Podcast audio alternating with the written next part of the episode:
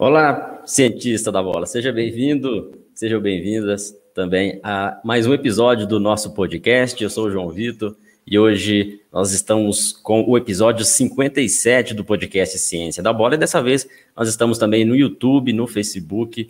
A gente vai ter esse podcast em vídeo, uma novidade agora né, nesse segundo semestre. Vocês poderão, vocês poderão acompanhar além dos áudios, como de costume, também em vídeo no YouTube, vai ficar disponível para vocês. E hoje um convidado especial. Sempre a gente traz convidados que estão atuando, estão dentro do mundo do futebol, do futsal. E hoje, nada mais, nada menos do que Leandro Zago, que é treinador de futebol. O Leandro, que é atualmente treinador do Joinville. Joinville, que está fazendo uma excelente campanha na Série D, está invicto. Então a gente vai bater um papo com o Leandro, que além de ser treinador, ele também é professor, sempre está envolvido em ações de formação, ações de qualificação dentro do futebol. Então tem um perfil ideal para a gente bater um papo, trocar figurinhas aqui. Leandro, seja bem-vindo, tudo bem? Tudo bem, João. Obrigado pelo convite, participar aqui do, do podcast com, contigo, né? É um prazer. Eu é, sempre gosto de ser ativo, né? Agora no futebol profissional, uma correria um pouco maior, mas é legal estar aqui no Ciência da Bola para a gente poder trocar umas ideias. Acho que é, uma, é um período bem emblemático, né? Eu até soltei um. Eu, eu iniciei minha, minha coletiva do último jogo no sábado falando um pouco sobre isso, né? Na coletiva pós-jogo que a gente fez aí no sábado, que acho que é um momento emblemático que nós, a gente tem voltado a mostrar que a gente, com conhecimento, com organização, a gente pode vencer, pode voltar a vencer, pode, pode de novo é, recuperar, né? a nossa nosso domínio do futebol mundial que a gente tem há muito tempo. Legal, Leandro, legal. Uh, ah, Para a gente iniciar esse nosso bate-papo, queria que você falasse um pouco dessa campanha aí do, do Joinville, está invicto na, na Série D. É, você chegou no clube esse ano ainda, né? Conta um pouco para a gente aí como que está é, esse desafio na, competição e essa campanha excelente aí, sem nenhuma derrota. Então, eu, eu fui apresentado no dia 30 de abril e a gente estreou, se eu não me engano, dia 6 de junho. Foram cinco semanas de, traba de trabalho entre a minha apresentação e estreia. São jogos a cada semana, né? Na Série D são semanas cheias, então a gente está indo agora para. Nós estamos aí com 10, 10 rodadas, né? Indo para a 11 rodada. É, então a gente já está indo para a 15 semana de trabalho, né? E isso, isso, isso foi muito importante, né, João, para que eu aceitasse, porque eu sabia que eu ia ter um tempo inicial para poder implementar algumas ideias básicas, né? Que eu ia precisar de algumas semanas. É, e é bem legal, porque eu, eu, me, eu me cobro muito, né? De ano a ano ter uma evolução pessoal. E é legal porque eu tenho visto aqui, né? No, que eu tenho conseguido desenvolver um trabalho diferente do meu último ano como treinador no Atlético Mineiro, né? Atuando, que foi 2019, porque 2020 eu acabei ficando numa categoria sem competição. Então eu estava com ideias assim novas, ideias borbulhando, muita coisa nova de estudos, né? E a gente tem, tem conseguido, cara, aplicar no dia a dia, nos treinos. Hoje a gente teve uma sessão de treino com quem não jogou e quebrado alguns mitos, né, cara, de que tal jogador em tal divisão isso não é possível, em tal cenário isso isso é, pô, acho que diz muito mais sobre a competência de quem é, da gente que aplica, da gente que, que que vai implementar a metodologia do que em relação à capacidade do jogador de entender. Então tem sido muito legal. É, nós temos feito uma campanha invicta, até agora a gente sofreu quatro gols só, e sendo que foram em dois jogos, né? A gente não sofre gol de bola rolando desde a estreia, que foi 3 a 3 onde a gente sofreu a maior parte dos quatro gols. Depois a gente sofreu um gol de pênalti na quarta rodada, e desde então a gente não sofre gols. E é legal porque a gente joga um jogo que a gente se propõe a dominar o adversário. Então a nossa defesa joga alta, a nossa defesa ela sai jogando, não é? A gente não tem sofrido poucos gols por, por, por abrir mão da bola, é justamente o contrário. A gente tem sofrido poucos gols porque a gente mantém a bola longe do gol adversário, porque a gente busca o tempo todo dominar o adversário, jogar no campo dele, gerar finalização. Então tem sido um desafio muito legal, uma experiência muito boa. Né? Eu já tinha tido alguns contatos com futebol profissional, mas na condução de um trabalho mesmo é a primeira vez e para mim tem sido muito bom. Legal. Você disse que em abril que você iniciou na, no Joinville, então praticamente cinco meses de trabalho. e, a importância né, de, de um bom trabalho, tempo para você poder implementar as ideias e o grupo também aceitar. É, no que você disse, isso chega a, a gente observar né, dentro dos jogos da equipe, a forma de jogar, como você citou, em relação a manter a posse de bola. Então, bem legal, né? E assim, o campeonato ainda tem mais cinco meses né, de, de competição. Então a gente vai estar sempre acompanhando aí também a, excelente campanha do Joinville. Você comentou aí que teve experiências em outros clubes, mas não guiando o processo como treinador principal. Conta um pouco para a gente como foi a, a, sua trajetória até chegar no Joinville. É, em equipes profissionais, né, eu tive basicamente com muito contato no Guarani, onde eu era auxiliar técnico da equipe principal em 2013, na Série C, na Ponte, que eu era um, fui auxiliar por um período, no, é, o treinador que, tava, que assumiu foi um interino, eu que era treinador do 20 virei auxiliar, então eu fiquei na equipe no Campeonato Paulista da Série A1 em 2017, que foi até uma competição que, que a gente foi vice-campeão paulista, né? A Ponte foi vice-campeã depois com a chegada do treinador, é, que foi o Gilson Kleina. E no Atlético Mineiro, né, no passado, eu era da equipe B, então praticamente toda a campanha, né, que levou o Atlético ao terceiro lugar, eu acompanhei de muito próximo, né, da a comissão técnica do São Paulo, porque a, a, equipe que eu, que eu guiava ali foi a equipe que era o sparring dele, né, para simular os adversários, para que ele pudesse exercitar a forma de jogar dele. É, então, a equipe era o Sub-23? Exato, Sub-23 exato. Exato. E eu tive também a oportunidade né, de ficar oito dias como treinador do Atlético Mineiro, quando a, a, toda a comissão dele teve o surto de Covid, né? Então eu fiz três jogos da Série A em que eu era o treinador principal, iniciei numa quarta-feira, já estreiei contra o Atlético Paranaense, depois jogamos contra o Ceará em Fortaleza, depois jogo contra o Botafogo no Mineirão. Então durante oito dias eu tive é, a experiência de ser treinador do Atlético Mineiro, né, cara? De ficar guiando o processo de um time gigante, né? Um time que é, representa uma massa e para mim foi muito legal. E é, hoje não existe mais né, o Sub-23 do Galo. Acho que algumas equipes da Série A parece que desativaram. Não, é, não tem, não tem. Foi uma opção do clube, uma opção do, do departamento do de futebol do clube, porque era, era ligado à diretoria anterior que via a equipe B 23 como necessária para o processo de amadurecimento de alguns jogadores. Mas aí a, a direção atual optou por, por extinguir o, o, a categoria. Você sempre atuou na base também? Durante a sua formação, durante a sua graduação? Sim, eu iniciei na, com categoria de base mais ou menos em 2007, se eu não me engano. Na verdade, eu trabalho com futebol desde 2000, né? Há 21 anos, porque eu comecei a trabalhar com escolinhas e, e futebol adulto, jogos do SESI, futsal, campo em jogos do SESI, né? Com, com, com equipes adultas lá atrás, quando eu era quando eu estava iniciando, com 20, 21, 22 anos. Aí depois, em 2007, mais ou menos, eu entrei na base de um clube pequeno de Campinas, que já nem existe mais. E aí de lá eu trabalhei no Desportivo Brasil, no, no, no Pão de Açúcar, que virou Audax. Trabalhei no Corinthians também na base, né? Fui treinador do Sub-13, 15, trabalhei no Sub-17 do Corinthians. É, trabalhei no Sub-20 do Palmeiras, é, fui auxiliar lá no Sub-20 do Palmeiras. É, trabalhei na Ferroviária como treinador do Sub-20 também da Ferroviária. Né? Então, são equipes que eu trabalhei na, com, com formação também, né? Nesses praticamente aí 14, 15 anos que eu tô, tô trabalhando com, com, com formação de atletas, né? Que eu trabalhei com formação de atletas. Legal, legal, Leandro. Muitos profissionais que aqui seguem o Ciência da Bola, alguns já estão atuando né, em clubes, em escolinhas, outros estão buscando o espaço, né, estão estudando, estão fazendo estágios, a gente sabe que é, que é difícil chegar a um, a um, estágio de, de treinador de, de um clube profissional e necessita de passar por vários caminhos. E por todos os caminhos, inclusive os quais você também passou, né, pelas categorias de base de clubes, é, oportunidade de ir subindo de categorias até ter a chance de estar numa equipe guiando o processo como treinador principal. E durante esse, esse percurso, muitas pessoas desistem devido a algumas, alguns fatores, né? A própria dificuldade, às vezes, de ficar longe de casa, a dificuldade também de, de folga, né? A gente comentou um pouco antes aí em relação a ter folgas na, na agenda. A gente sabe que, que o futebol sempre tem isso, mesmo sendo categoria de base. E principalmente a questão da formação. A gente vê que hoje o profissional do futebol tem que sempre estar se atualizando, sempre buscando conhecimento, sempre se aperfeiçoando. Durante esse processo, até serve de, de alento, né? serve de inspiração também para as pessoas que estão nos ouvindo.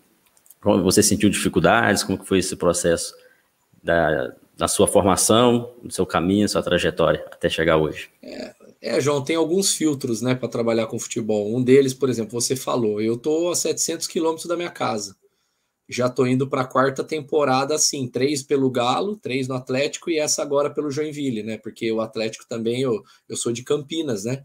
Em São Paulo. Então eu estava a quase a 600 e tantos quilômetros e agora eu estou a quase 700 da minha casa, né? Só a diferença que era para o norte, agora é para o sul de, de Campinas.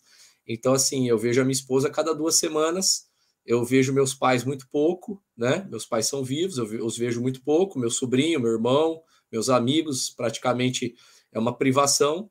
Quem trabalha com futebol não tem esse papo de 5 por 2 de folgar sábado e domingo. Eu não sei o que é sábado e domingo há, há 20 anos da minha vida, né?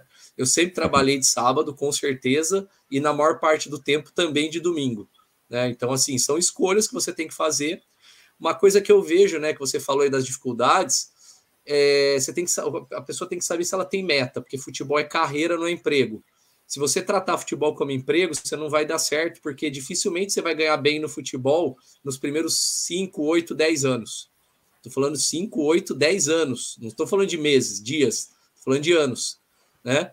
Então, assim, nos primeiros 5, 8, se você for muito bom, tiver muitas, muitas boas decisões, não vou chamar de sorte, você vai começar a ganhar bem ali para o quinto, para o oitavo ano.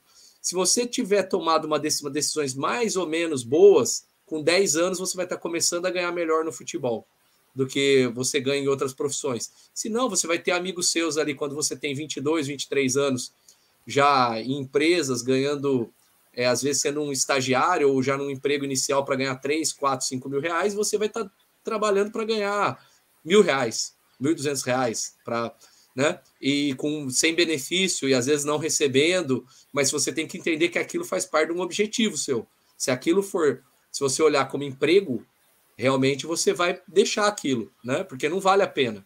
Então você tem que pensar como carreira. E uma coisa que você falou aí também que eu acho que é importante, aí pensando como carreira, que quem se envolve com futebol, eu acho que isso é uma, é uma coisa importante, me perguntam, então eu vou falar sobre isso, porque sempre me perguntam, é o seguinte, se você olhar, é, por exemplo, em 2016 e 2017, eu trabalhei na Ponte Preta, no Sub-20, e a gente fez um trabalho muito legal a gente conseguiu, depois de 34 anos, levar a ponte a uma final de campeonato paulista. A gente perdeu a final Palmeiras, fomos vice-campeões paulistas sub-20 no final do segundo ano. Se você pegar o meu treino um ano depois no Atlético Mineiro, no sub-17, ele já tinha já tinha 30, 40% de diferença em relação aos dois anos da ponte. Ou seja, o trabalho foi bem feito, mas eu já tinha revisto 30, 40% do conhecimento que eu aplicava para poder melhorar meu treino. E se você olhar hoje, três anos depois de eu ter sido campeão brasileiro sub-17 com o Atlético, meu treino é bem diferente do que eu fazia há três anos com a categoria sub-17. E isso não tem a ver com eu estar numa equipe profissional, estou falando conceitualmente.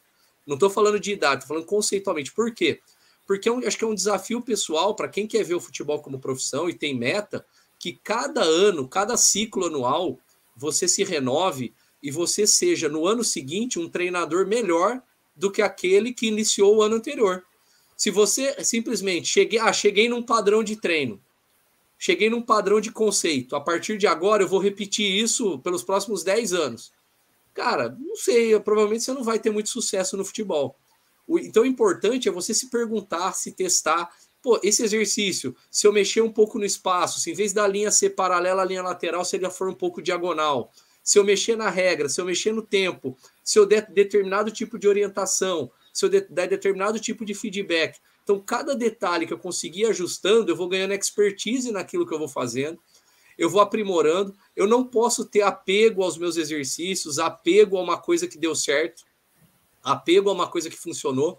Eu tenho que ter apego à excelência apego a fazer o melhor treino possível e tentar descobrir qual é o melhor treino possível. Provavelmente eu nunca vou saber na minha vida, mas eu tenho que tentar me aproximar dele, né? Então acho que a, a grande, o grande chave para o cara fazer uma carreira é isso, é ter uma meta e cada ano ele fazer uma revisão do que foi feito, cada trabalho ele fazer uma revisão do que foi feito e ali 20, 30, 40% que foi feito no ano anterior, ele conseguir dar um salto de qualidade ano a ano, né? Porque isso vai fazer com que ao longo de 5, 6 anos você é outro treinador, você está em outro estágio da sua, da sua profissão tanto na comunicação, na liderança, gestão de pessoas, gestão de campo, logística de campo, montagem de treino, montagem de elenco, perfil de atleta, é, relação com o ambiente, é, planejamento de competição, relação com arbitragem. Olha quanta coisa eu falei aqui que você pode melhorar detalhe é, semana a semana, mês a mês, jogo a jogo, né? Então acho que esse é o detalhe para quem vê o futebol como carreira e não como emprego. Excelente, excelente. Muita gente. É, é como se fosse uma trajetória também de um atleta. Um atleta vê ali na sua adolescência, quando criança, tudo bem, tem aquele sonho. Alguns têm um talento, iniciam na categoria de base e já almejam ganhar milhões, estar em clubes de ponta, mas até chegar lá tem um desafio muito grande, muito treinamento, abrir mão de coisas e muita gente não tem meta. Alguns atletas não têm essa meta, não está disposto a abrir mão disso. Quando algumas pessoas comentam com a gente aqui no Ciência da Bola, olha, eu quero fazer uma formação, quero ser treinador, a gente sabe que isso é importante, ter essa vontade, ter esse objetivo, mas muitas vezes não está claro ainda para a pessoa ter uma meta. É como vocês dizem, ter uma meta para ser, ser treinador daqui cinco anos, onde eu vou estar? Daqui dez anos, onde que eu, onde que eu vou estar?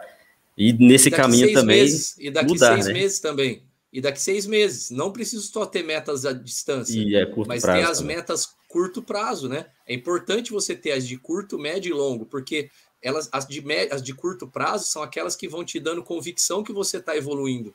Se você só ficar pensando na meta distante, a cada 5, 10 anos, ah, eu, eu em 10 anos quero ser treinador na Série B do Campeonato Brasileiro, que é uma meta, vamos dizer, não é tão ousada, mas é uma meta que ao, ao você chegar sim, na Série sim. B é uma meta legal.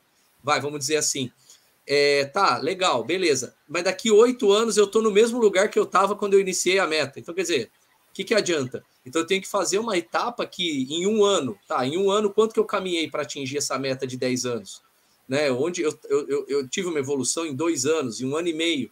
Né? Qual tipo de conhecimento tem um treinador daquela daquela divisão? Qual o perfil dos atletas? Como que é a qualidade dos treinamentos? Qual o tipo de relacionamento que quem está nesse mercado tem? Então, essa questão de construir os degraus para você não ficar só olhando para o último degrau da escada, né? Para aquilo que está lá uhum. em cima, e você olhar degrau por degrau também é fundamental para você poder medir se você está tá indo, não está, quanto que você está indo, qual é a velocidade, se a direção está correta. Né? Ajustar né? caminhos, né? Exato, exato. É. E é interessante, até a gente vai falar depois sobre as habilidades para além do conhecimento de campo, que são habilidades fundamentais em qualquer profissão. Eu acho que para o treinador é mais ainda, que é uma profissão de liderança, enfim. Mas, é, e um ponto interessante que você falou, Leandro, que é estar mudando a cada ano, estar adaptando. Seu treino de hoje é diferente de três anos atrás, de dois ou até mesmo de um ano atrás, porque o futebol é assim. Muita gente tem esse preciosismo de que o futebol é só colocar ali os 11, botar para jogar na raça, na vontade, não é bem assim.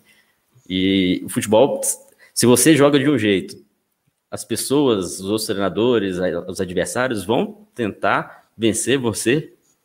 Então, na próxima temporada, aquilo que você aplicou na equipe no, no ano passado já talvez não faça mais sentido, tem que ter sempre é, é, esse ajuste. E muita gente tem dificuldade de abrir mão de determinado conhecimento, entender, poxa, isso aqui não está dando certo, vou ter que mudar, vou ter que fazer de outra forma, vou buscar conhecimento, vou atrás de, de, de formações, de, de, workshops, de eventos, conversar com outros profissionais. Isso é muito importante. Ter, ter essa, é, esse feeling, entender que eu posso melhorar cada vez mais e ter essa humildade, né, de buscar, buscar formações. É, e é interessante porque você, quanto treinador, você também vivencia nos jogos coisas que é, você nunca esperava vivenciar. Isso também vai amadurecendo o treinador, né? Exato. É, só complementar a resposta sua anterior, eu acho que uma, um grande desafio nosso para muita coisa na vida, tá, João? Mas eu acho que para a nossa profissão, nós estamos falando de futebol. É você conseguir olhar para alguma coisa e enxergar de fato. Né? O que, que eu quero dizer com isso? Que o grande, talvez os grandes professores que mais me ensinaram sobre futebol na minha vida foram os próprios jogadores que eu trabalhei.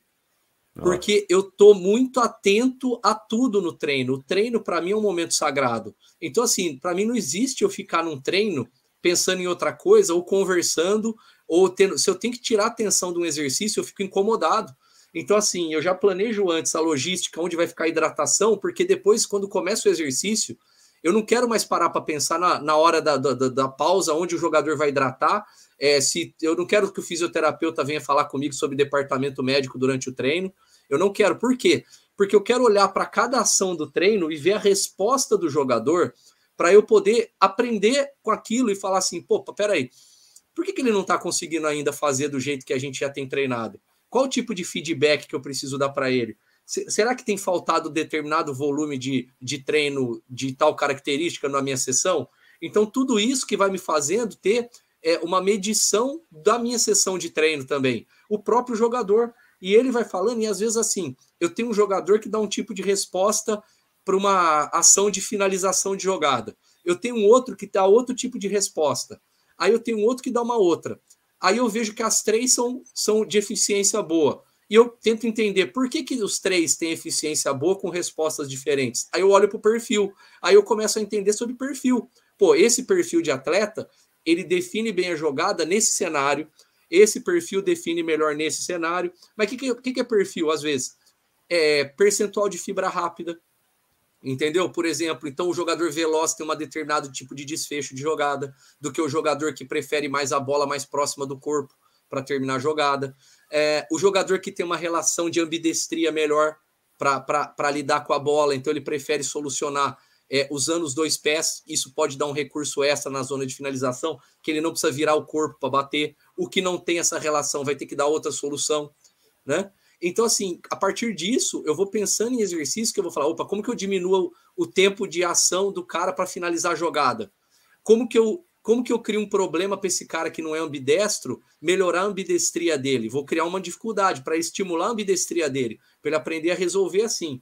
E aí, com os próprios jogadores, eu vou conseguindo pensar em exercício com pressão de tempo, pressão de espaço, com regras simples que nunca deformem o jogo, mas que simulem situações de jogo bem próximas do que ele vai enfrentar no jogo.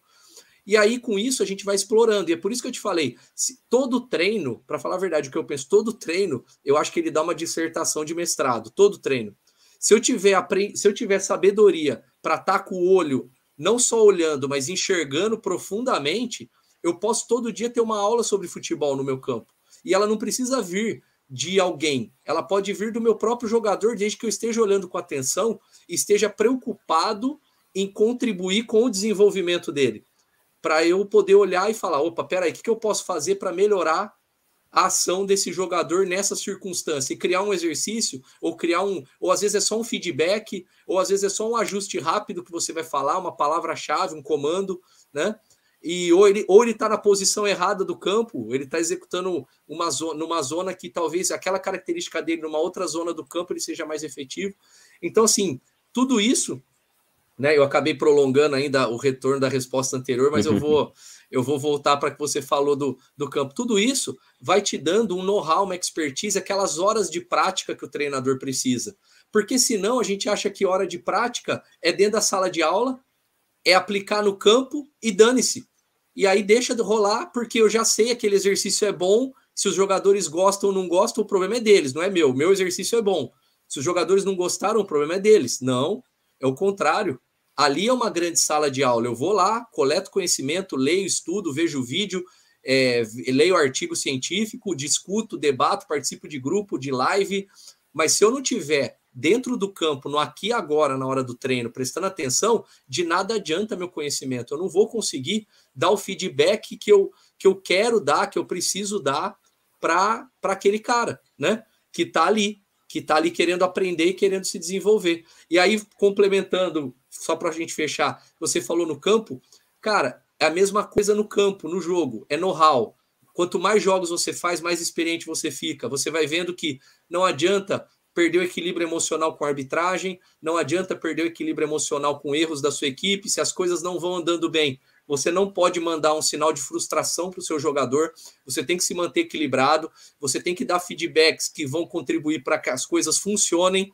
né? Eu não estou falando de feedback positivo, não, essa coisa papo de autoajuda, de que vamos oba-oba, não é isso não, mas é saber intervir naquilo que realmente vai ser assertivo, que vai fazer o sistema voltar a funcionar se não tiver legal, e se ele tiver legal, para que ele não deixe de funcionar por soberba, por displicência, por falta de concentração, ou por um ajuste do adversário. Então você, tá, de novo, tem que estar tá no aqui agora, tem que viver aquelas duas horas do jogo com grande intensidade e é isso que vai te levar a ter, a ter sucesso. Quem conseguir ter inteligência, ter capacidade, viver com intensidade para aquilo, aquilo se incorporar mais, mais rápido e mais dentro de você, eu acho que é o cara que vai ter mais conhecimento e vai conseguir absorver mais coisa para poder estar tá no mercado e se posicionar melhor no mercado é, como um grande treinador.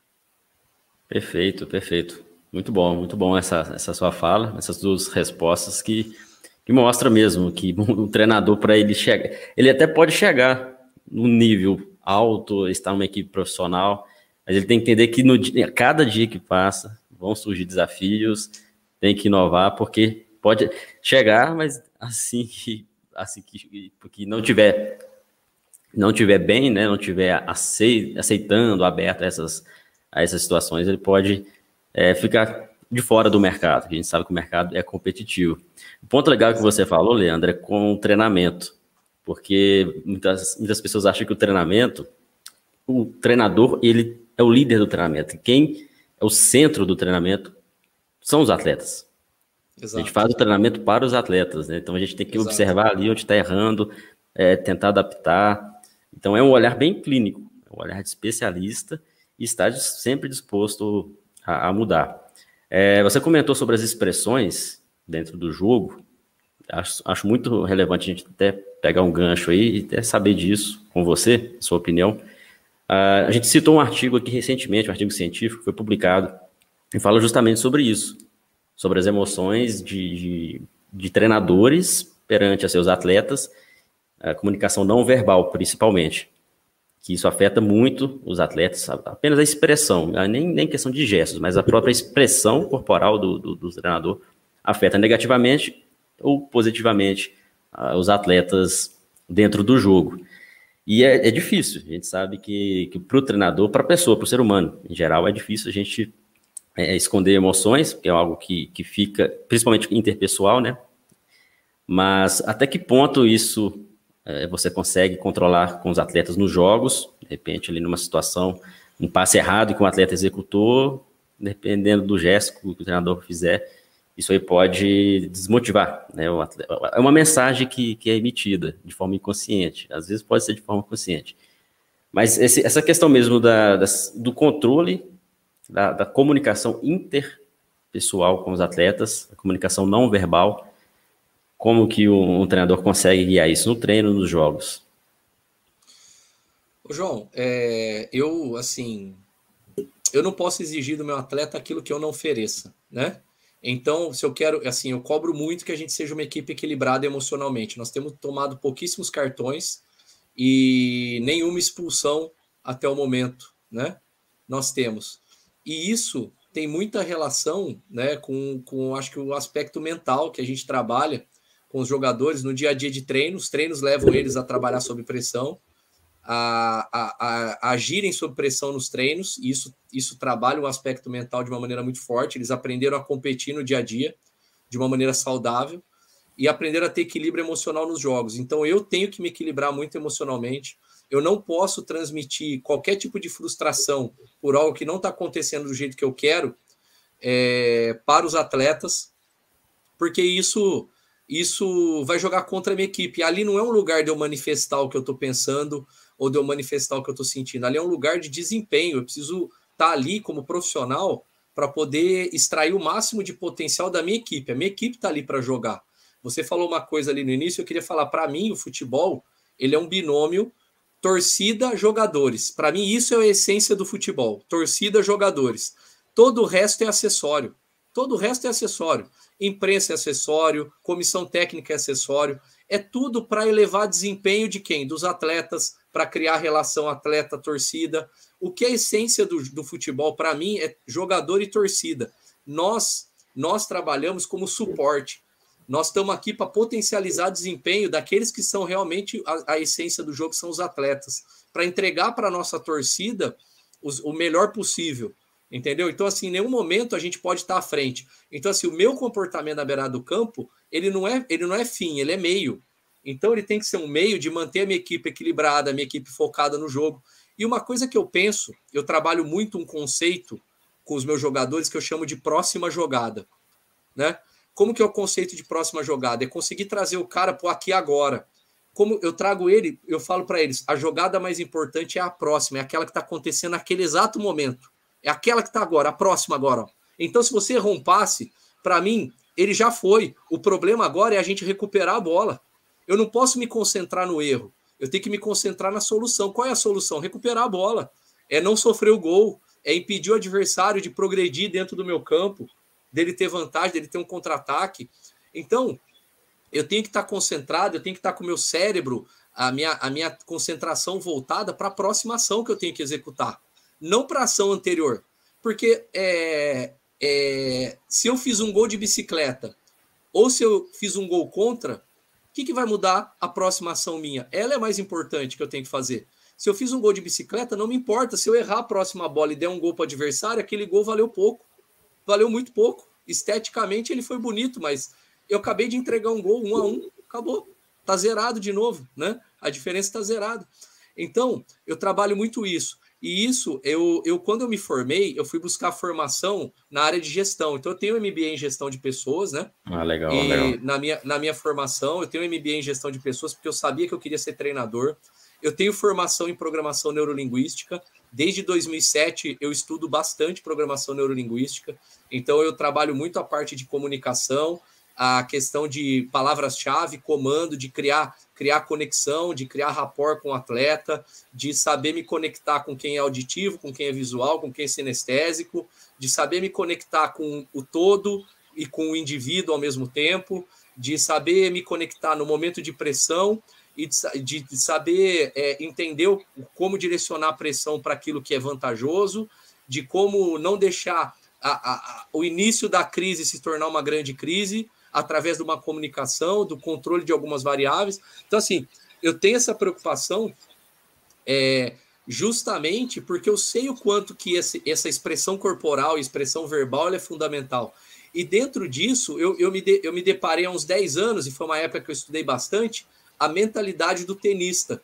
Eu acabei me interessando por tênis, não pelo jogo em si, porque eu, eu entendo pouco do jogo taticamente, mas muito pela mente do tenista. Aí eu, aí eu comecei a ler Nadal, Fe, é, Nadal, é, Agassi, é, Federer, eu não lembro se eu li Federer, eu li, eu li mais uns dois tenistas, é, eu esqueci agora, mas foram quatro tenistas assim que eu me aprofundei mais neles. Eu lembro que era o Nadal, o Agassi e mais dois que tinham, tinham livros naquele momento já lançados assim. E, e cara, foi muito legal porque o tenista é ele com ele mesmo se em algum momento ele tiver uma queda de concentração, ele vai perder o set, vai perder o jogo. Não tem quem o compense. Realmente. Então, se eu conseguir gerar isso no coletivo, eu fico muito sólido mentalmente. Porque eu sei que se acontecer de algum jogador se perder, o coletivo tem que sustentar ele. Mas ele, nenhum indivíduo pode, pode acontecer. Eu não posso acontecer isso com nenhum indivíduo. Porque eu tenho que ter um pensamento de que isso pode gerar um impacto sistêmico. Se eu tiver um jogador que se perca, ele pode jogar os caras ao redor dele para baixo, isso pode jogar minha equipe para baixo, né? Quando ele perde concentração, meus jogadores ao redor dele começam a se preocupar com a ação dele, não com o jogo mais. Isso muda a atenção, muda a atenção do, da tarefa para o problema, né?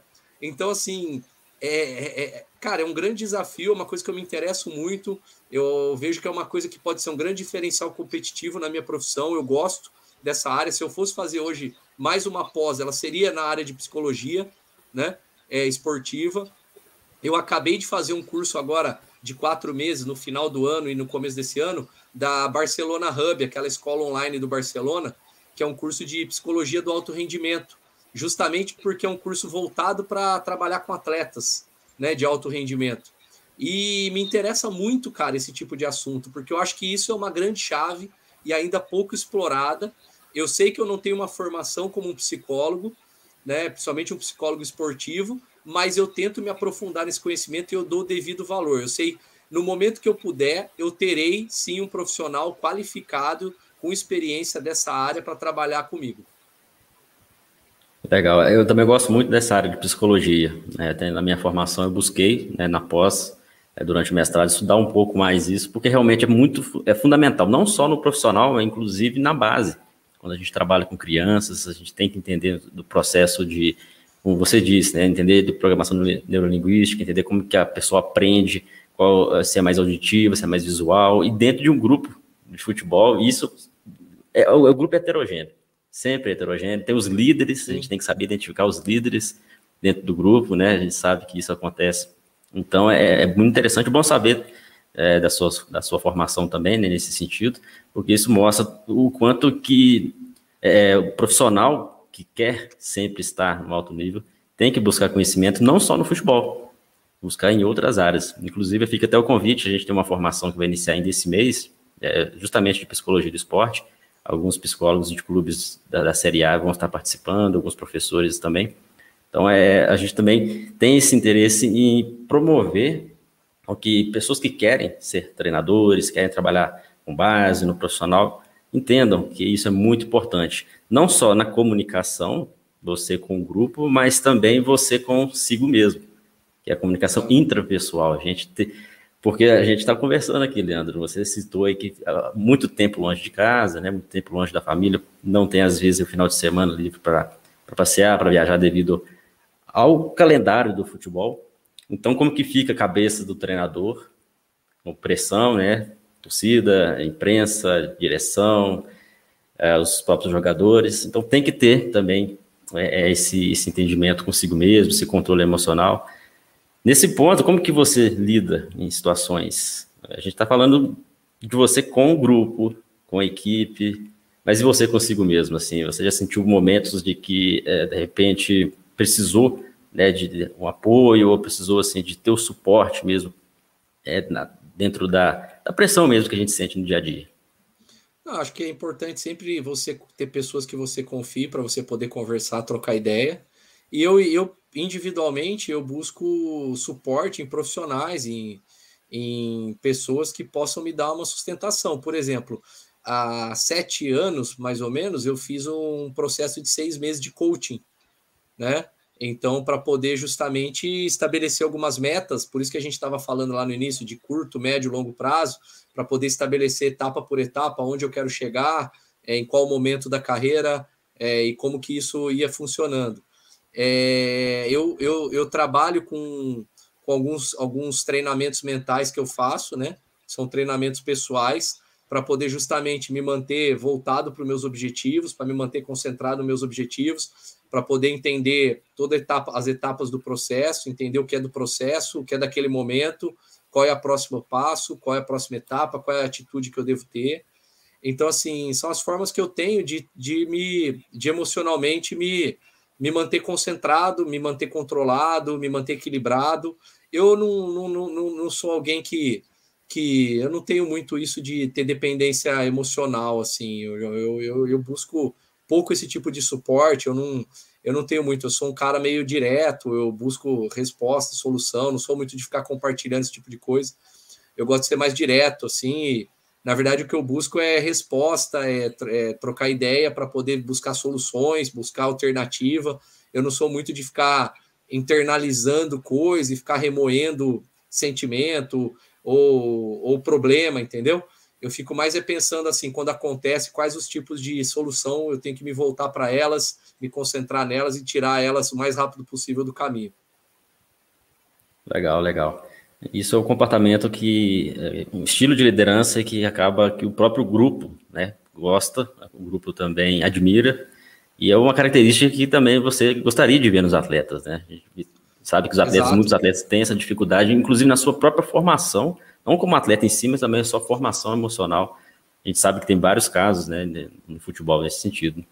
Não, e, e, é legal você falar disso, João, porque é o seguinte, né? É, eu sei que tem alguma linha da psicologia que não gosta disso que eu vou falar, mas eu vou falar porque tem uma linha, tem alguns que gostam. Se a gente pensar em perfis, quatro perfis aí que eu posso é, é, classificar, né? Os atletas, as pessoas, eu posso ser sanguíneo, colérico, melancólico ou fleumático, né? Dentro de uma, lá de, uma, de, uma, de uma, um mapeamento psicológico. Todos nós temos um predomínio de um ou dois desses perfis. Então você pode ser sanguíneo melancólico, você pode ser só sanguíneo, pode ser só colérico, pode ser colérico fleumático. Então você pode ter um ou dois que predominam e dois que estão ali mais adormecidos, que você tem também, mas que quase não se manifestam.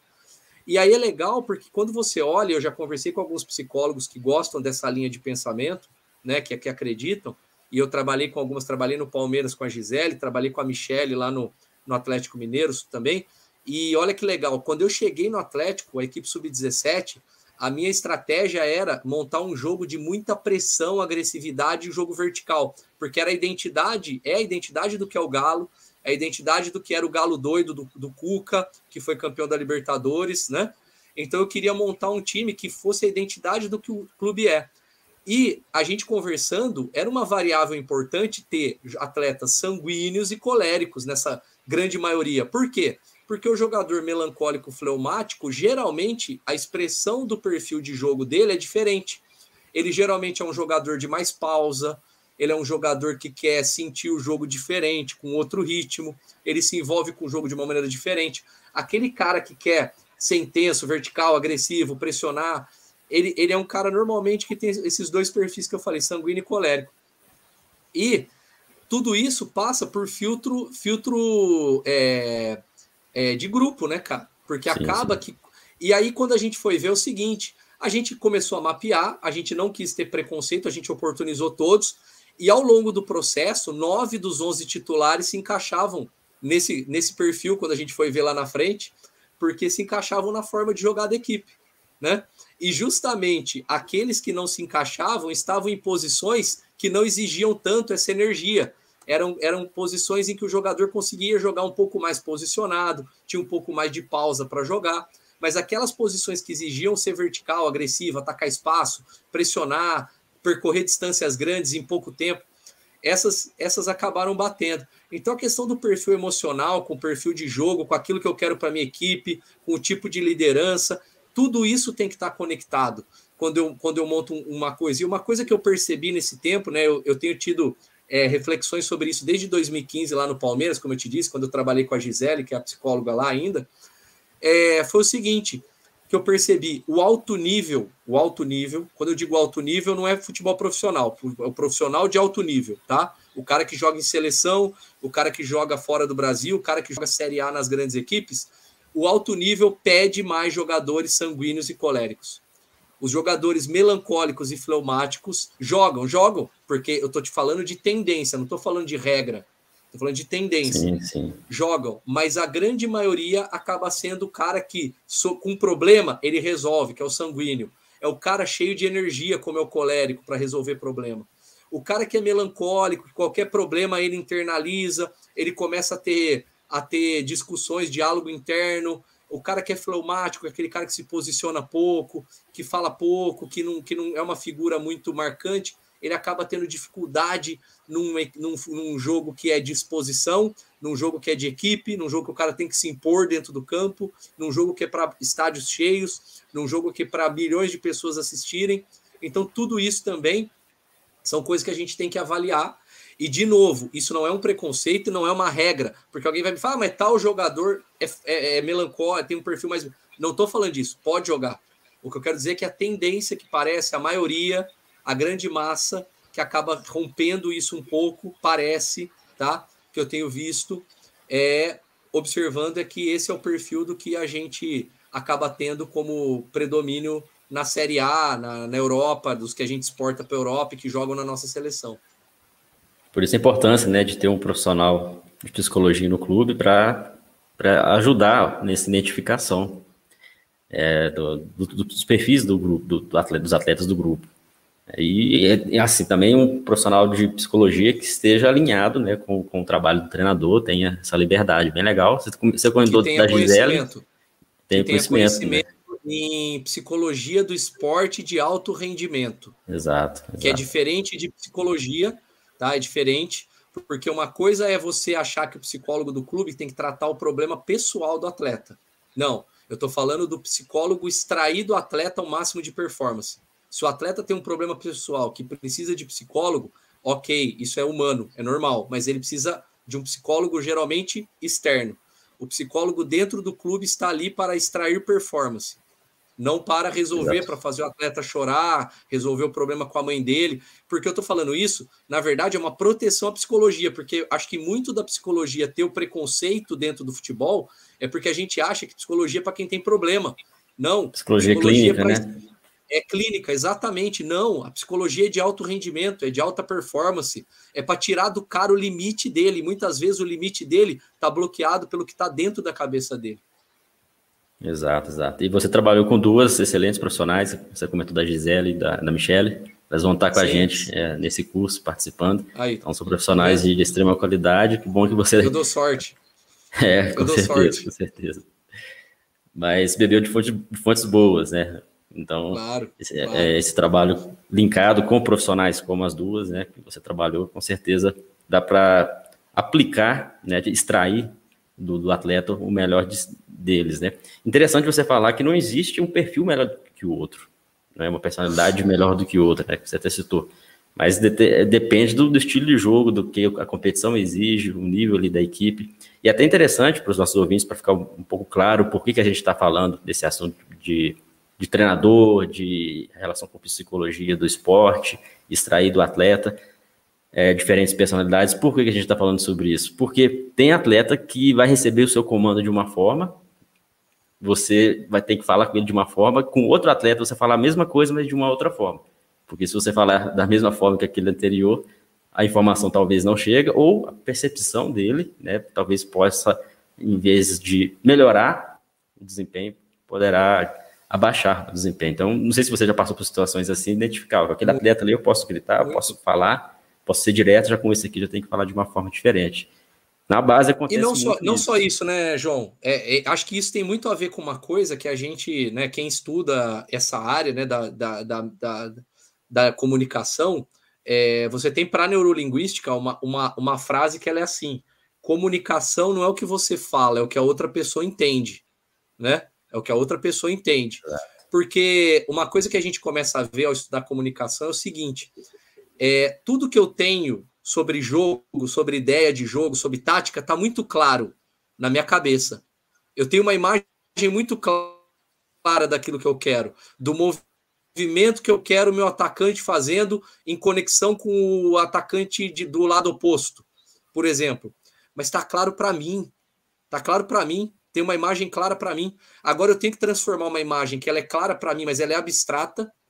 Eu tenho que pegar ela, eu tenho que transformar ela. Ela tem que entrar via comunicação verbal, falando, vídeo, mostrando, treino, executando no atleta. Ele tem que exercitar isso algumas vezes para que ele consiga enxergar o problema. Aí isso vão surgir problemas que a gente não tinha pensado por causa da característica, por causa de algum problema que a defesa respondeu, de uma determinada forma, e aí a imagem vai se criando na cabeça dele. Enquanto ela não tiver clara na cabeça dele, ela é só minha.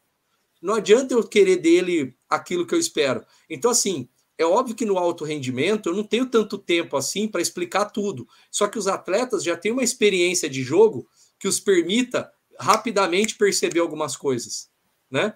Porém, porém, dentro disso, eu tenho que entender que muitas vezes o que está claro para mim não está claro para o outro. Isso é na vida. Às vezes eu vou descrever. E o nosso cérebro, ele é um cérebro. É, a, a, a, a fala, ela é nova para a nossa espécie. A fala é nova para a nossa espécie. A gente fala há milhares de anos, mas a gente talvez enxergue há centenas de milhares de anos ou milhões de anos. A gente enxerga. E o nosso cérebro, ele foi feito com imagem, não com, não com fala. A fala é nova para a nossa espécie. Então, o nosso cérebro é especialista em imagem. Uma coisa era lá na, na, na, na, na savana, o cara vê uma onça, ninguém precisava falar para ele que tinha uma onça. Ele via a onça e corria. A reação era para a imagem. Né? E foi assim que a gente sobreviveu e evoluiu. Depois que veio a linguagem, quando a gente começou a viver em sociedades, em pequenas sociedades, e a gente aprendeu a se comunicar e se relacionar em pequenos grupos, médios grupos e grandes grupos.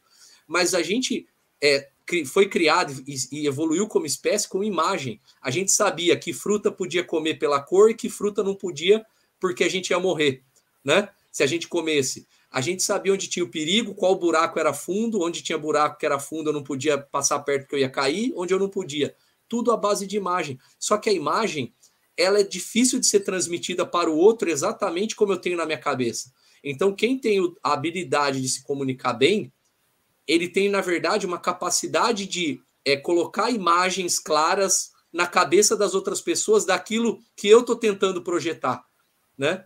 Então, essa comunicação ela é muito complexa, porque, como você falou, ela é individual e coletiva ao mesmo tempo, o tempo todo. Então, quando eu mostro para o meu grupo o quadro tático, todos estão vendo o quadro, mas não necessariamente todos estão vendo a mesma coisa no quadro, estão enxergando a mesma coisa. Pode ser que para um a atenção ficou na hora que eu falei da distância entre as linhas, para o outro ficou os movimentos com bola, de atacar espaço, e para o outro ficou o movimento de pressionar pós-perda, mas que nenhum deles conectou tudo. Entendeu? O que eu falei. Então isso é tempo. É tempo. O cara vai tendo que exercitar. É um dia, dois, três, treino. O cara treina, o cara se exercita. Aí ele lembra de uma, aí eu reforço aquela que ficou para trás. Aí ele conecta com essa, até que ele vá tendo um mapa mais próximo daquilo que eu quero executar por viver aquilo todo dia no treino, por jogar e acertar, errar no jogo treino, acabou. Aí ele vai começando a fazer, executar e ele vai tendo habilidade em fazer aquilo. Então tudo é um processo e a gente está querendo é, negar esse processo quando a gente troca treinador a cada cinco jogos, quando a gente cobra a vitória que o cara assume no final de semana. Pode cobrar, ah, é do jogo, é do futebol, precisa ganhar, tudo bem.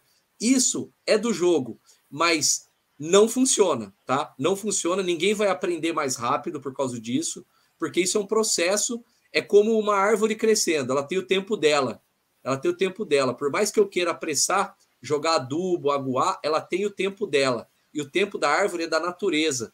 O tempo do aprendizado de uma pessoa sobre uma habilidade é dela, é da pessoa, é do dia a dia. Alguns vão aprender mais rápido, alguns menos. Alguns professores vão otimizar, alguns vão otimizar menos o processo mas o tempo para se aprender as coisas se faz necessário. Não existe eu mando e joga. Não é PlayStation, não é videogame, não é comando de, de sim e não, não é binário, entendeu? É ser humano com ser humano se relacionando, criando relação, passando informação, construindo imagem, construindo comportamento. É dia a dia, cara. É dia a dia, é trabalho. E as pessoas têm que entender isso. E cada vez mais a gente reforça que quem só sabe do futebol ali, de tática, só sabe, ah, eu entendo tudo, acompanho o futebol, entendo como o adversário joga, ok, e é 50% do caminho. Os outros 50% Exato. é muito, Exato. muito além do futebol, né? Muito, muito, cara, muito. É, tem a ver com tudo isso. E por isso que eu, que eu te falo, eu fui investigar, porque para mim, assim, do jogo, cara, eu amo futebol, eu, eu vivo futebol desde que eu tinha, sei lá, 7, 8 anos de idade. Eu já estou com 40, então tenho 33, 32, 33 anos. Eu não tenho dúvida que eu sou capaz de aprender sobre o jogo muita coisa ainda, que eu já aprendi muita coisa, mas que ainda falta muita coisa para que eu aprenda e sempre vai faltar. Até o dia que eu parar, eu espero que eu esteja aprendendo. Meu último dia de treino, meu último jogo, seja um dia que eu fale, aprendi uma coisa nova aqui hoje, antes de eu fazer meu último jogo, meu último treino. Legal. Agora, dessa parte, se eu não tiver um domínio de relações com as pessoas, de comunicação, de saber passar informação, de saber construir essas imagens na cabeça de alguém para que ela transforme em comportamento, da pessoa saber ouvir uma informação e transformar em treino, em execução, de nada vai adiantar, o meu conhecimento vai servir para mim, cara. E eu, para mim, eu não sou mais jogador, eu não vou mais tentar ser jogador. Eu vou tentar, eu tô, sou treinador, então agora o meu conhecimento só é útil se eu souber passar ele. Se eu souber dele, para mim, tudo que eu sei só para mim, só me serve. Para saber, para servir para o meu atleta é aquilo que eu consiga transmitir. Perfeito. E você falou uma coisa muito interessante que me chamou a atenção, que é sobre a, uns aprendem de uma forma, uns aprendem de outra, mais rápido, outros demoram, tem um processo, você fez até uma analogia com, com a planta, né? E tem grupos que, que entrosam também muito rápido, outros grupos não entrosam, a gente não, não consegue identificar isso, não tem um tempo, não tem uma receita. Olha, são cinco meses para um grupo ficar entrosado, são três anos, são dois meses, não tem como saber. Isso é no dia a dia e com o feeling do treinador. Esse treinador também fechar a mente, fechar a sua forma de expandir a visão ali dentro do grupo, não vai conseguir implementar nem, nem suas ideias, né? Tem, tem esse processo também que é difícil, vender as próprias ideias. Vender no sentido de que as suas ideias de jogo sejam aceitas pelos jogadores, né? Então esse também é um desafio, um desafio muito grande que o treinador tem, porque pode ser um, um excelente treinador, entender tudo de tática, saber dar treinos excelentes, mas tem uma peça que é o atleta, entender, os atletas entenderem e aceitarem, aceitarem isso. Então é um desafio que, que é do dia a dia, e uma coisa que você falou é verdade. Cada dia a gente vai aprendendo coisas novas, mas talvez a gente não vai aprender tudo do futebol. Não vamos. Não vamos, vamos aprender. aprender. O futebol é, não é. é uma ciência, não é um corpo de conhecimento fechado, tem várias ciências, vários conhecimentos dentro do futebol Isso. que permite infinitas variáveis estarem conjuntas. Então, por isso que, que, vou... que é interessante tá? estudando, né? estudando, acompanhando e entendendo que vai acontecer o erro.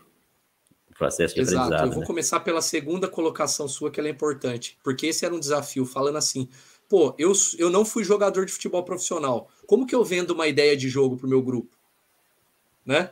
Aí eu Não tem o vestiário, né? Muita gente fala isso, só, né? Só, só que aí acontece o seguinte, para mim aconteceu o seguinte, cara, que foi muito importante é, eu tive, eu me apropriei de um tipo de conhecimento. Eu tive, de novo, professores na faculdade como João Freire, Josimar da Óleo, que falavam sobre futebol, e eu conheci um cara que é gênio para entender o jogo e o processo, que é o Rodrigo Leitão.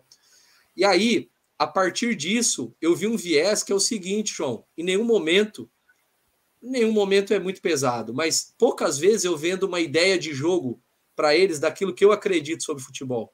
Sabe o que eu vendo para os jogadores? Eu vendo jogar o melhor futebol possível sempre.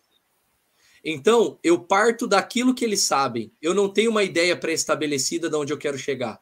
O jogo que o Joinville joga hoje é diferente do jogo que a equipe sub-23 do Galo jogava, que é diferente da que a sub-20 jogava, que é diferente da que a sub-17 jogava, que é diferente da que minhas equipes sub-20 da Ponte jogavam.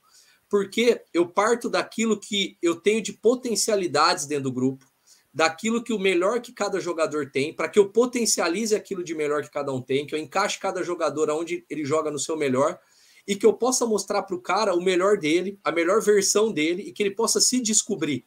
Tá? Não sou eu que vou ensinar para ele a melhor versão dele ou que vou falar, eu posso dar algumas sugestões, mas eu quero que ele descubra a melhor versão dele dentro da ideia, né, dessa ideia que eu estou mostrando que é o melhor futebol possível, né? E isso vai criando as conexões e os laços. Então eu não vou partir de uma ideia e falar assim, nós vamos jogar assim, nosso modelo é esse, até porque eu não trabalho a partir de um modelo de jogo pré-estabelecido.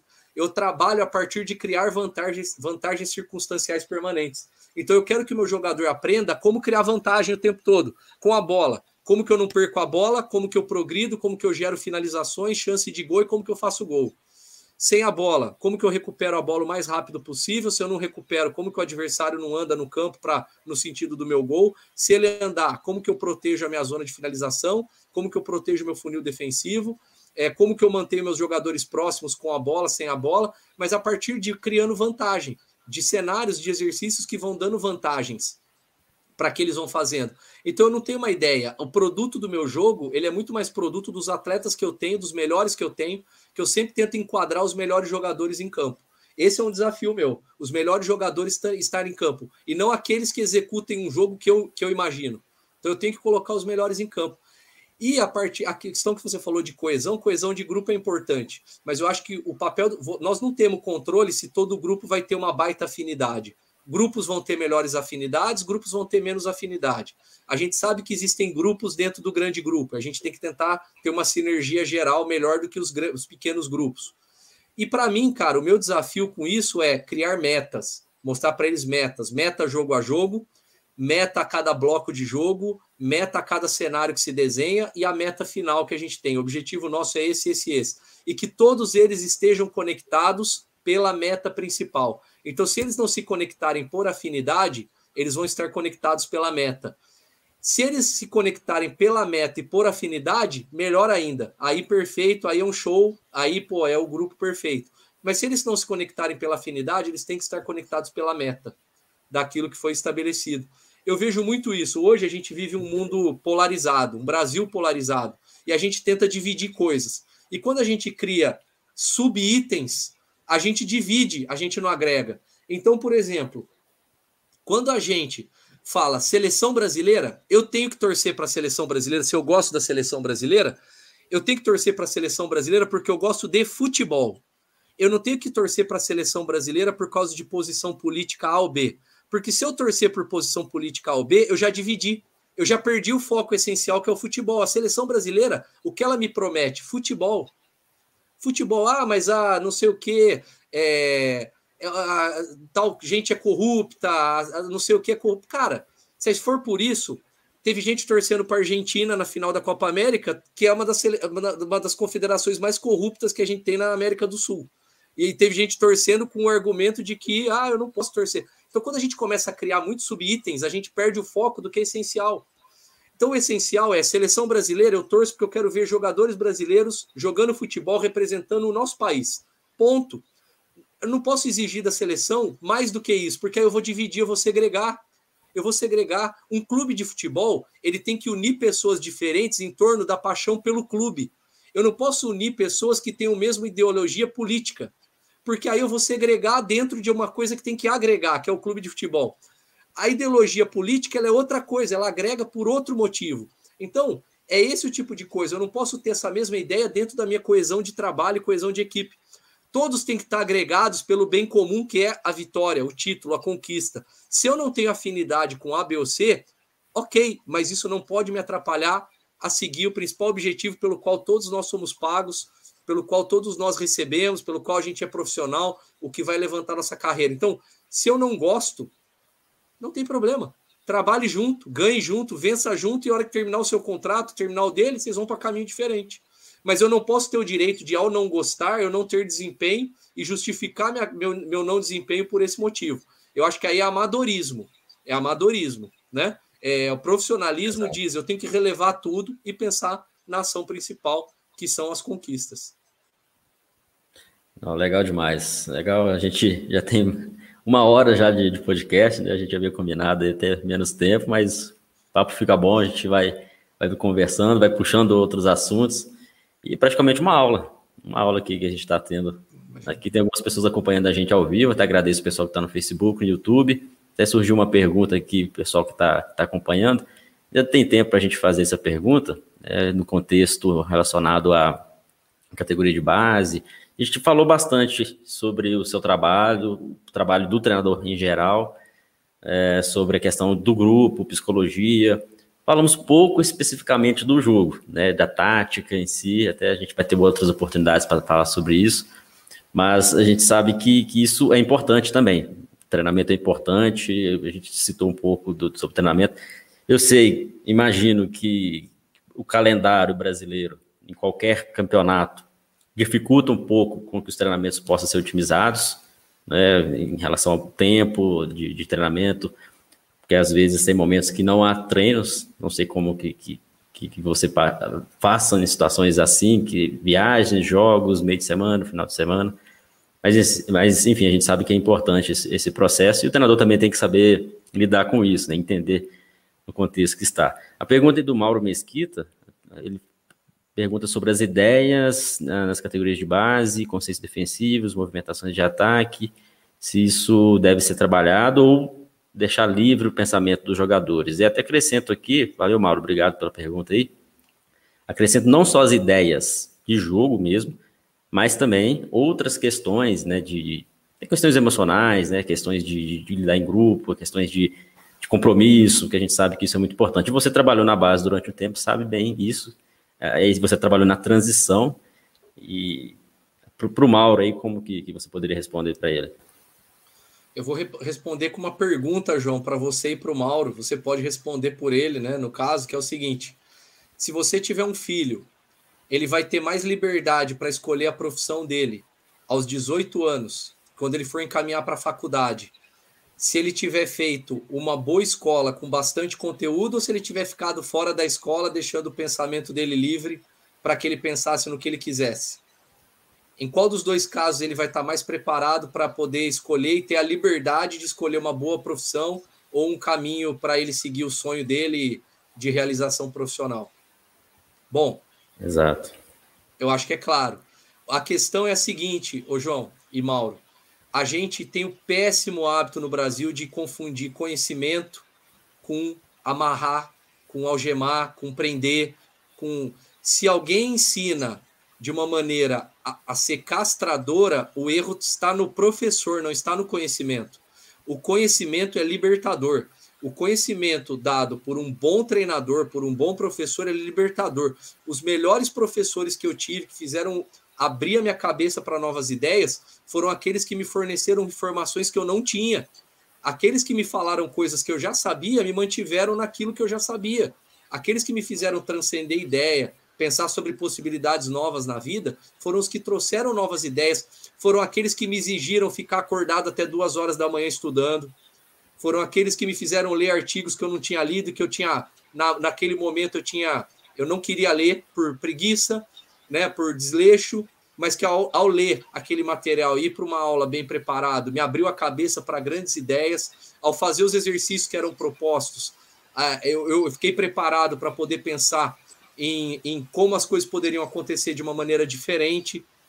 Então, a base, a formação e o profissional tem que desenvolver conhecimento sobre o jogo permanentemente. O jogador só para de aprender sobre o jogo o dia que ele para de jogar. Não é porque o, o cérebro não tem uma barreira aos 20 anos, porque o cara sai da base e ele não aprende mais. Ele não aprende porque ele não quer. Ou ele não aprende porque ele não foi ensinado a aprender. Qualquer um de nós aprende até morrer sobre o que a gente quiser, desde que o corpo seja capaz de cumprir. Então, um atleta na idade que fisicamente é permitido jogar, ele aprende. O que nós temos que entender é que tem que ter conhecimentos libertadores. E o conhecimento libertador, normalmente, ele vem, ele nunca vem seguido de um não. Então, quando eu vou para um atleta e falo não drible, isso não é um conhecimento, isso é uma limitação. Quando eu falo para o atleta driblar é vantajoso nessa, nessa e nessa condição, eu estou dando um conhecimento para ele. E eu estou mostrando que driblar não é vantajoso em tal e tal e tal condição. E que nessa e nessa e nessa é. Eu não estou falando para ele parar de driblar. Eu não estou falando para ele não fazer. Eu só estou tentando mostrar para ele aonde é vantajoso. E futebol é vantagem. Futebol não é estética. Se futebol fosse estética, o cara que fica no semáforo era o cara que jogava na, na, na seleção brasileira. Futebol é resultado, futebol é eficiência. Então o drible, tem que acontecer em determinada zona do campo, porque ele é muito importante para o jogo. É, é, as batidas na bola, elas não têm que ser por estética, elas têm que ser por eficiência. Então, se eu bato de três dedos, não é porque é uma batida bonita que vai tirar o U do estádio. É porque daquele jeito a bola entra num espaço que se eu bato ela reta, ela não entra. E o jogador tem que interpretar isso. E aí ele vai poder bater de três dedos na bola e deve bater e deve saber bater de três dedos na bola. Então, essas discussões, elas têm que ser muito mais sobre se a gente está castrando, e aí o problema é do professor, do método, e nunca do conhecimento. Conhecimento não é problema. O bom conhecimento, ele vai sempre ser libertador. Porque se não fosse assim, as melhores escolas não eram as mais caras e permitiam que os, os alunos fossem para as melhores universidades e ocupassem os melhores empregos e melhores cargos do, do mercado de trabalho. Que os jogadores hoje, que são melhores formados, por que, que nós ganhamos as últimas duas Olimpíadas? Será que isso não tem a ver com a relação a gente estar tá formando melhor os nossos jovens jogadores? A gente ter tido uma mudança na base nos últimos 12, 13 anos em relação à filosofia de formação? A nossa base ficou um pouco para trás e fez a gente perder muito, ficar aí 10, 12 anos sem ganhar muita coisa de relevância, né? Ou a sair em quartas, quarta de final de Copa do Mundo. Então a gente tem que fazer essas reflexões nós estamos num período que, se a gente pegar os últimos 20 anos, o Brasil ganhou muito em nível internacional. O Brasil ganhou muito. E eu vou falar uma coisa aqui que o pessoal mais velho pode ficar bravo comigo, mas o período mais o pior período internacional do Brasil foi entre 71 e 88. 71 e 88. Entre 50, 50 e 70, o Brasil fez quatro finais de Copa do Mundo, praticamente. Em 20 anos, o Brasil fez quatro finais de Copa do Mundo. Entre 71 e 88 o Brasil nem Copa América ele ganhou. Aí o Brasil voltou a ganhar uma Copa América em 89.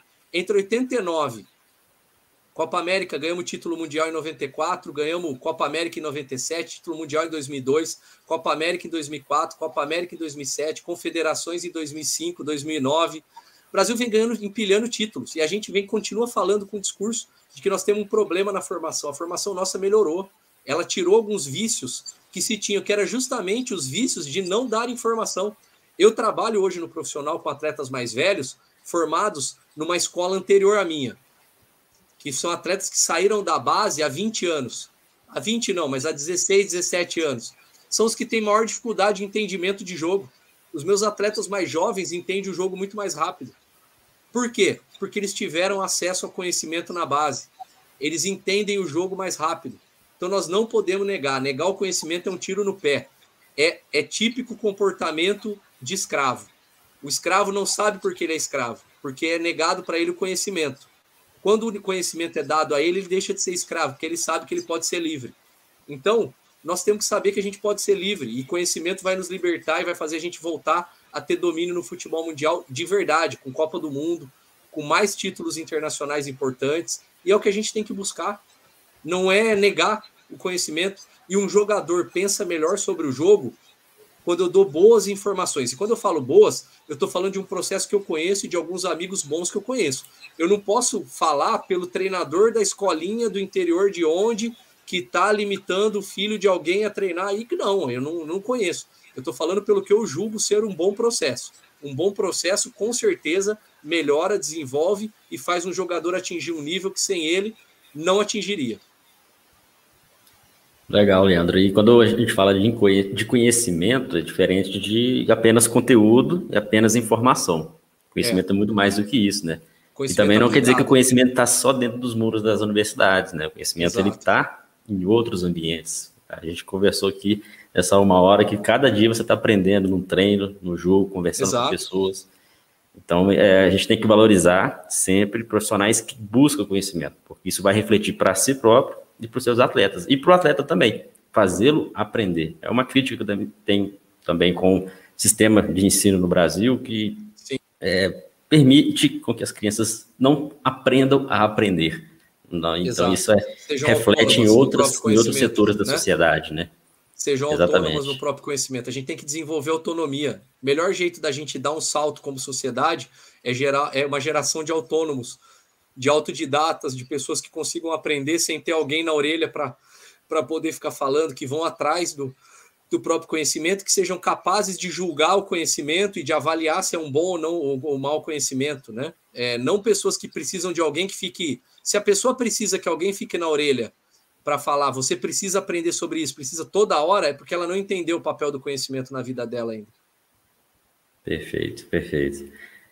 Bom, Leandro, obrigado. A gente vai caminhando aí para o final do, do, podcast. Agradecer aí o pessoal que está acompanhando ao vivo, o pessoal que, que, vai ouvir a gente. Depois é interessante ter o feedback. Seguir o Leandro, acho que aí é o seu Instagram, né? O arroba Leandro esse, Zago. É, esse é o Instagram. Se for o Twitter, é ponto Zago, Leandro. É só por o um ponto entre os dois aí, já é o meu Twitter. Quem quiser acompanhar aí na, na rede social, eu agora tenho compartilhado um pouco menos de material, né? Muito envolvido com o trabalho, mas tem agora mais coisa de material da carreira, dia a dia. E, João, obrigado, cara. Foi legal esse bate-papo, né? É, foi muito legal essa, essa conversa nossa. A gente foi por um, por um caminho bem legal, porque às vezes a gente fala de jogo, eu várias vezes é para falar de jogo. Eu tenho aí podcasts para falar de jogo, de saída de bola, de pressão, marcação zona, jogo de posição. Então é bom também que a gente fale de coisas que às vezes sim, não, sim. não, são, não são exploradas nos outros, porque o tema é outro. E aqui a gente foi por um caminho bem legal e acho que de temas muito importantes e muito relevantes para quem quer trabalhar com futebol. Legal, Leandro, com certeza. Foi um excelente episódio, tá? A gente teve mais de 50 episódios, episódio 57. Realmente muito bom, gostei mesmo. E aprendi bastante com você também. Espero que o pessoal também tenha gostado. E obrigado pela, por ter atendido aí o Ciência da Bola, ter cedido seu tempo para conversar com a gente. E fica desde já o convite aí para você retornar, para a gente ter mais ações aqui. Legal, João. Obrigado pelo convite aí do Ciência da Bola, tá? E, bom, a gente vai se falando aí. Quem, vamos ver aí mais para frente, a gente volta para para falar de um outro assunto que tiver pertinente. Tá bom? Valeu, agradeço. Um abraço, boa noite. Valeu, Leandro, sucesso, grande abraço, pessoal. Até mais, grande abraço a todos.